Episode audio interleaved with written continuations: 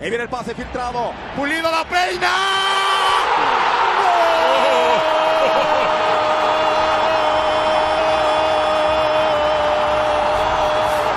¡De Guadalajara! El bofo que la pelea. Aquí aguanta Bautista. El disparo. ¡Golazo!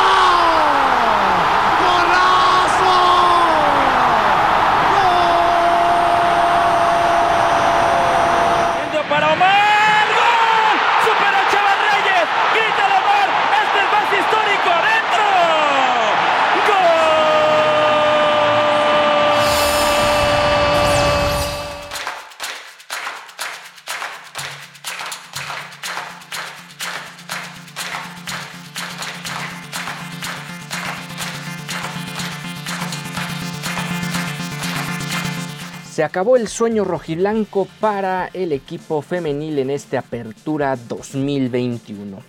Fueron incapaces de darle la vuelta a la situación que se presentó el viernes pasado en la cancha del Estadio Azteca cuando habían caído dos goles por uno frente a las Águilas del América.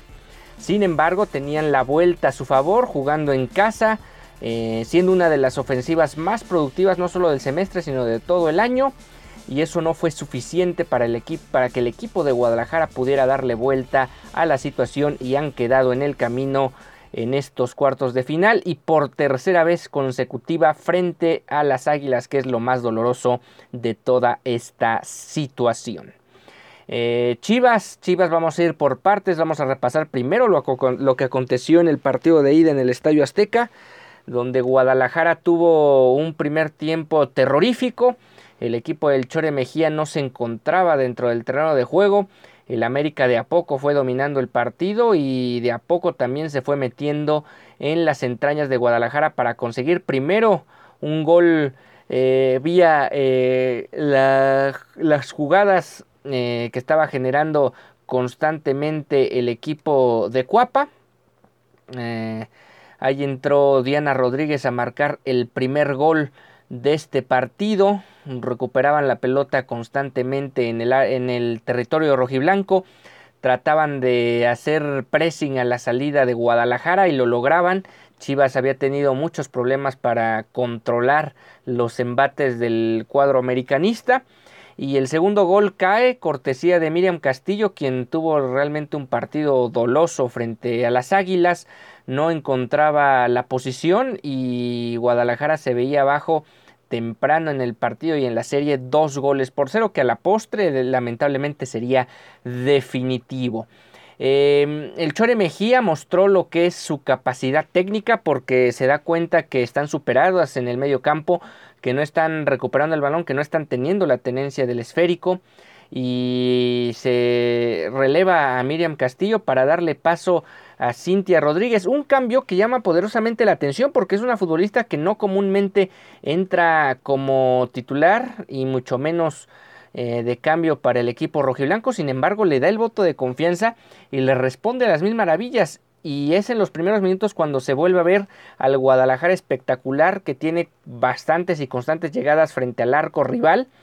Y ahí está la jugada al 5, al minuto 5, minuto 6 de la segunda parte, donde viene un centro por el costado derecho. Alicia Cervantes con la categoría que tiene como futbolista. Eh, baja el balón, después no la deja caer. Impacta como viene el esférico y la pone pegada al poste izquierdo de Macharelli, quien hasta cierto punto colabora en la jugada, aunque no deja de ser una muy bonita jugada de la mega goleadora de Guadalajara. Así, después Chivas trataba de encimar, trataba de encontrar alguna otra jugada. Por ahí hubo dos eh, situaciones en el área del América que aparentemente se pudo haber marcado la pena máxima, no se marcó por la silbante. Lisette García Olvera, quien fue la jueza central en este partido de ida, y que al final de cuentas todo quedó dos goles por uno al, a favor de las Águilas. A pesar de la derrota, daba la impresión que Guadalajara iba a tener la mesa puesta para que en la vuelta pudieran darle, la darle vuelta a la situación. Sin embargo, este, esta circunstancia no se presentó en el Akron y Guadalajara durante más de 90 minutos no pudo conseguir el gol de la diferencia. Y fue el primer tiempo donde hubo un poco más de claridad por parte del equipo del Chore Mejía, ya hablamos del partido de vuelta. Un duelo donde ya, eh, bueno, el América inició con Macharelli, eh, Valera, Yaneli Farías, em, Daniel Espinosa, González, Amanda Murillo, Montserrat Saldívar, eh, Lubert, la delantera del América de origen estadounidense, Luna y también Jocelyn Origel que le dieron esa estabilidad sobre todo a la defensiva azul crema. Por parte de Guadalajara apareció Celeste Espino, que aquí hay que hacer un paréntesis, más allá de que Guadalajara se queda corto con respecto a lo que fue el semestre anterior donde llegaron a la final, hay que rescatar muchas cosas positivas de este equipo del Chore Mejía y una de ellas es en la portería. El Chore Mejía, más allá de que también Blanca Félix sufrió la lesión eh, al, principio del torneo, el Chore Mejía le dio la confianza absoluta a Celeste Espino y ella participó en estos dos partidos. Y más allá de que sí tiene una pequeña pifia en el primer gol de las Águilas en esta serie, no deja de ser una jugadora más solvente que, que Blanca Félix y me parece que es no solo el futuro, sino realmente ya el presente del equipo femenil. Damaris, Godínez, Jacqueline Rodríguez, Carol Bernal en una línea de tres con Montoya y Rubí Soto como volantes ofensivas realmente, no era una línea de cinco, eran realmente, no, no, eran laterales, eran jugadoras ofensivas las que había puesto el Chore Mejía. Pocas veces o casi nunca había jugado con una línea de cinco eh, de arranque, sobre todo en un partido de fútbol en este torneo. Eh, también apareció eh, Cintia Rodríguez, Cassandra Montero y Carolina Jaramillo en el centro. Y la doble situación en el eje de ataque con Atzimba Casas y Alicia Cervantes. Ya después se demuestra, después de 45 minutos, que el equipo no está realmente convencido en jugar en esa línea de 5. Le cuesta trabajo tanto a Montoya como a Rubí Soto generar fútbol al, al frente. Realmente no terminan por generar esas constantes jugadas que llegan a tener partido a partido. Y hasta cierto punto podemos decir que el Chore Mejía desperdicia 45 minutos que fueron claves porque al final de cuentas, a pesar de todo eso, Guadalajara se vio con mayor claridad con respecto a lo que fue la parte complementaria de realmente la desesperación poco a poco se fue haciendo patente en cada una de las futbolistas y ya realmente en los últimos 15 minutos Guadalajara prácticamente no llegó, fueron literal pelotazos al área del América, donde era muy simple tanto para Oregel como para Farías despejar el esférico. Eh, pues ahí queda esta situación donde el equipo del Chore Mejía no pudo de nueva cuenta como aconteció el año pasado ganar esta serie. Eh, vamos a ver hasta dónde puede llegar el América. Lo más probable es que enfrente al equipo de Tigres, dadas las circunstancias que se dan en los cuatro equipos que avanzan a semifinales. Pero bueno, pues ahí queda la situación de Guadalajara. Por ahí entró Anet Vázquez. También eh, le dieron ingreso a um, Araceli Torres. Cambió la línea de cuatro en la segunda mitad. Sin embargo, insistir, Guadalajara tuvo muy poca claridad en el segundo tiempo y realmente parece que cuando debieron haber tomado la ventaja en el duelo y haber cambiado la dirección de la serie debió haber sido en los primeros 45 minutos donde por ahí hubo par de acciones claras que pegaron en el poste pero hasta cierto punto tampoco fue que Guadalajara estuvo peloteando a Machiarelli realmente no hubo muchas complicaciones. Da la impresión que generaron mucho más en el partido de ida sobre todo en la segunda parte y en este partido de vuelta quedaron cortas para poder buscar la segunda estrella de la categoría. Pero bueno, así queda esta situación con el equipo rojiblanco que ya preparará eh, el próximo torneo a partir de enero, cuando arranque todos los torneos de las categorías del fútbol mexicano. Y la sub-16 goleó a Pumas, esto fue el pasado 4 de diciembre del 2021 y va a disputar la final de la categoría en el Apertura 2021. Eh, Chivas ganó cuatro goles por uno en casa, en Verde Valle en específico. Goles de Ariel Castro al 13 y al 45 y también un doblete de Osvaldo Plasencia al 74 y al 83. Le dieron la victoria contundente y definitiva a Guadalajara, más allá del descuento al 77 de Ángel Rico.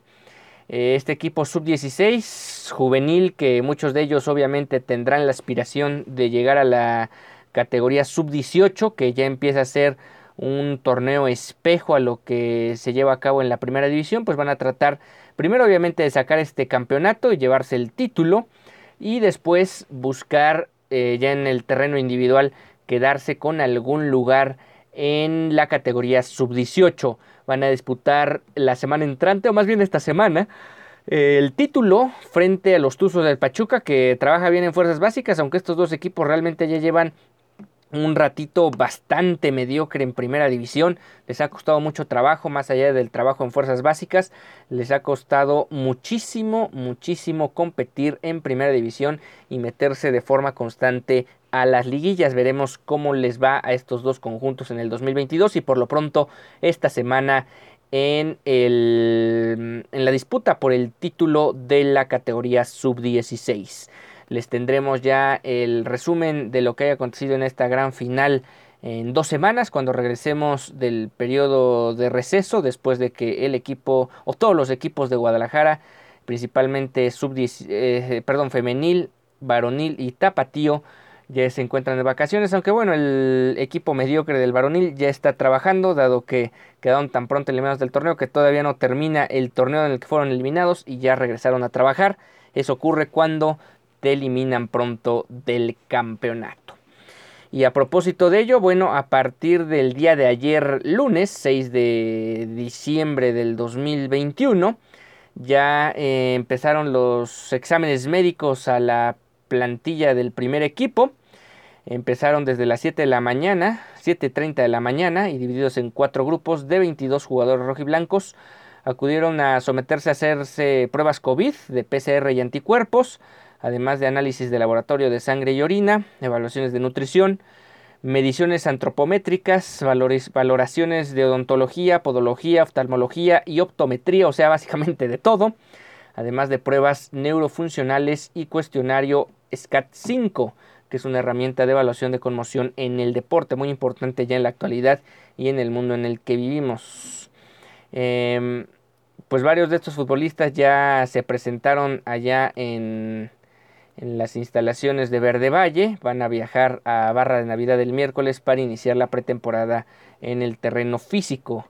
En algunas imágenes que compartió el club se vio a Iramier trabajando, bueno, en las pruebas, a Raúl Gudiño, al Chelo Saldívar, al Tiba Sepúlveda, Alexis Vega, que por cierto se habla de que ya está en proceso de renovar con el Guadalajara, eh, al Chicote Calderón, que se habla puede ser uno de los futbolistas que cambie de camiseta. Obviamente ellos como profesionales tienen que presentarse el día que les pide el club, más allá de que estén transferibles o no.